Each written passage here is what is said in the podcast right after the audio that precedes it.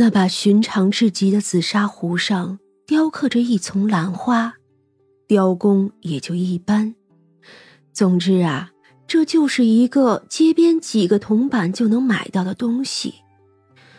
可它却放在这里，被束之高阁，像是一个贵重的东西。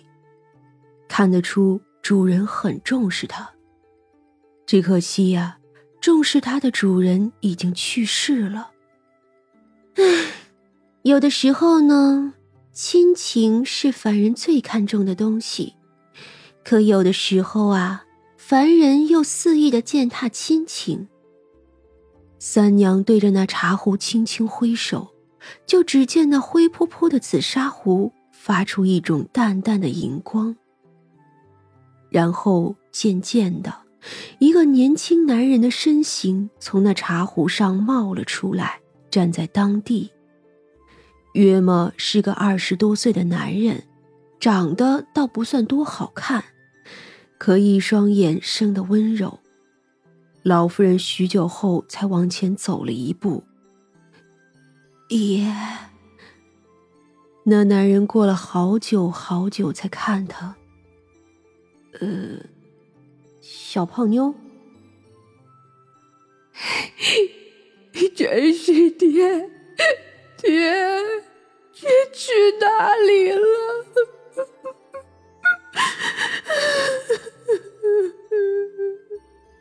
那老妇人忽然大哭了起来，像是一个孩子。只怕她这一辈子都没有这样哭过，因为这样哭得太不像一个贵族女子了。不知过了多久。他们才能冷静说话。那男人笑了笑，眼神闪烁。我也不知我怎么会在这里，只是一直都在，陪着你长大，陪着你出嫁。如今啊，你都已经去世了，真是过去好久了。那老妇人哭过之后就是笑。我找了一辈子。总算是找到了，爹。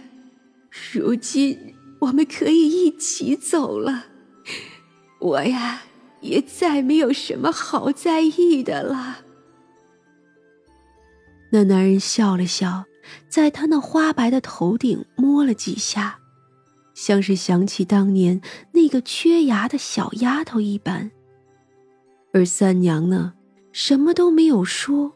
只是带着笑看着眼前这一幕，薛冲也只是在一边静静的牵着他的手。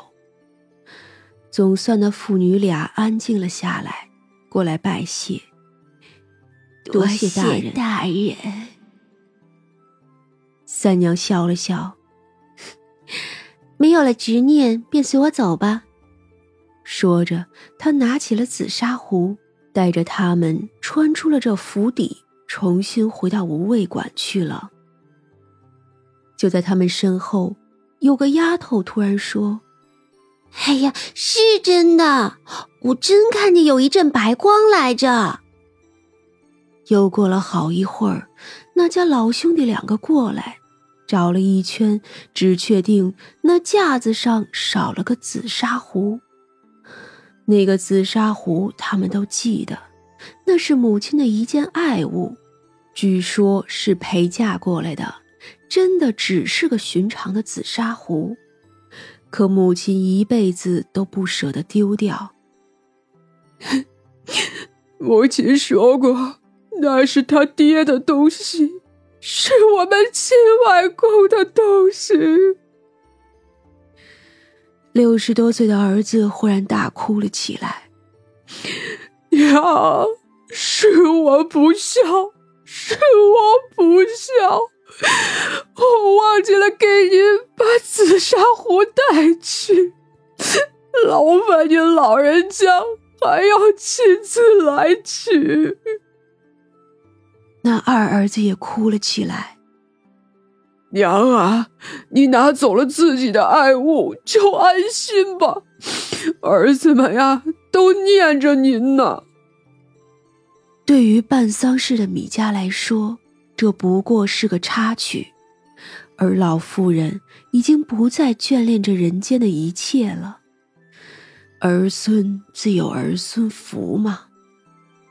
五味馆的后院中，三娘笑了笑：“来，就叫我送你们一程吧。”他回头看着薛冲：“小将军，你可不能去哦。”“是啊。”活人那是怎么都不能下地府的。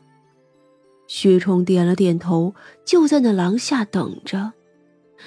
三娘引着那父女俩下了地府，苦海边看着他们远走。等小船走远了，他才对身边的男人道：“你女儿会去喝孟婆汤，然后投胎再做人。”身侧俨然是那个紫砂壶的男人，而小舟之上的那一个不过是一道幻影。多谢大人，男人作揖。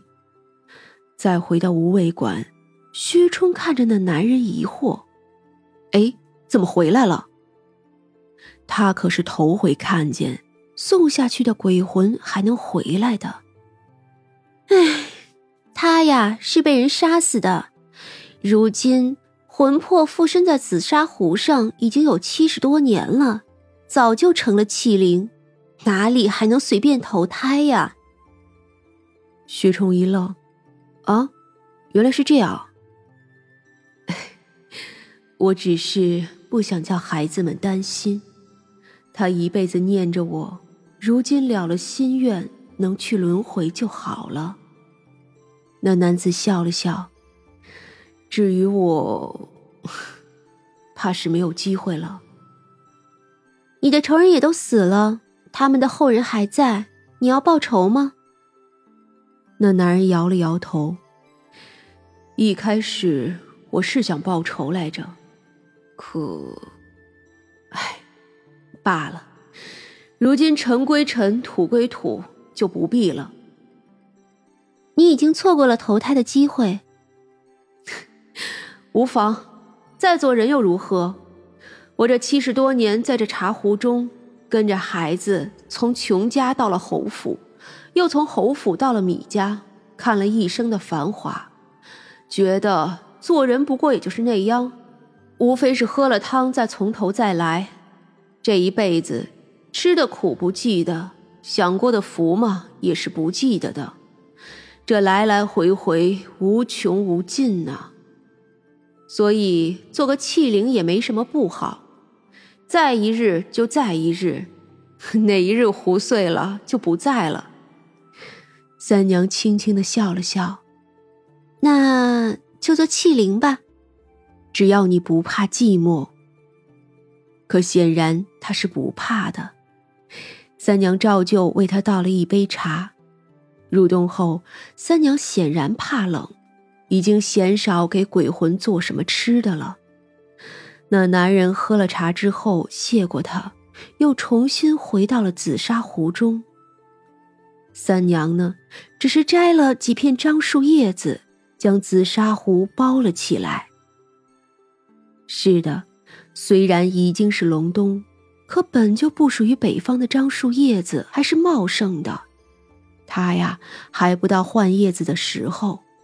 所以，如今真是毫无选择，只能薅张大的叶子了。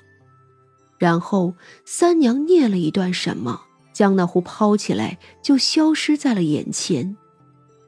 丢回山里吧，那里全都是小妖，说不得啊，他以后还能找个美娇娘呢。至少，那山里有他一处洞府，他的东西，没有人敢轻易碰坏了。薛冲看着三娘，俨然是需要解惑了。三娘抱着他的脖子跳上他身体，而薛冲呢，就这么抱着他进去了。显然呀，是他妻子合伙那个赵侯杀了他，他的冤魂附在有他气息的紫砂壶上，被他女儿又带去了赵家。之所以没有报仇，大概是因为。如果他杀了那一对男女，他的女儿呢就成了孤女。那对男女虽然杀了他，可对他的女儿却很好。年深日久，那仇人也死了。他呢，又不想叫女儿知道这些，所以呀，做一场戏，哄着她去投胎罢了。既然是这样，杀了他的妻子还能寿终正寝？哼，谁说报应就一定在这一世了？祖上有些德行还能荫蔽些时候，可报应迟早都会来的。不然，你以为那街上那些出生就要乞讨的孩子又是哪里来的呢？只是奸夫和妻子杀了他，却舍不得对孩子下手，而他呢，纵然有这样的仇怨，为了自己的孩子，却也都忍耐了，甚至都没有化作怨鬼，还保存了七十多年的理智。亲情啊，有时候。真是伟大呀！